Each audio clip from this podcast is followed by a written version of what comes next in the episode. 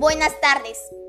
Sean todos bienvenidos al primer programa de Promovemos el Bienestar Emocional con la estudiante Fátima Huescas Cernaque.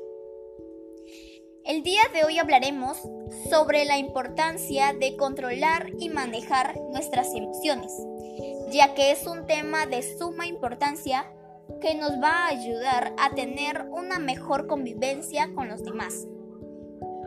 Según la Organización Mundial de la Salud, OMS, considera que el bienestar emocional se caracteriza por un estado de ánimo, en el cual nos damos cuenta de nuestras actitudes. Regular y controlar nuestras emociones es muy importante, ya que nos permite afrontar diversas situaciones que se nos presentan en el día a día. Todas y todos debemos aprender a identificar nuestras emociones, sobre todo aquellas que nos hacen sentir mal. Desarrollar nuestra inteligencia emocional nos permitirá conocernos mucho mejor. En el contexto en el que vivimos, actualmente se ha venido generando diversas emociones que pueden haber afectado nuestro estado emocional. Por ello, es muy importante que nosotros como adolescentes y ciudadanos practiquemos actividades que nos ayuden a mejorar nuestro bienestar emocional y el de nuestro entorno. A continuación, propondré actividades que ayuden a regular la expresión de nuestras emociones. Número 1. Respiración profunda. Consiste en respirar más profundo y conscientemente de lo normal. Esto es muy sencillo.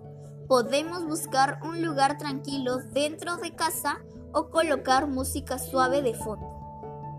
Número 2. Realizar actividad física. Nos ayuda a controlar nuestras emociones, ya que fortalece nuestra paciencia, compromiso, voluntad y nuestra capacidad para el manejo de la frustración. Número 3. Recordar mis fortalezas. Esto nos permite desarrollarnos, tener la autoestima más alta y saber de lo que somos capaces. Número 4. Realizar yoga. Nos ayuda a sentirnos mejor y a intentar controlar lo que sucede en nuestra mente.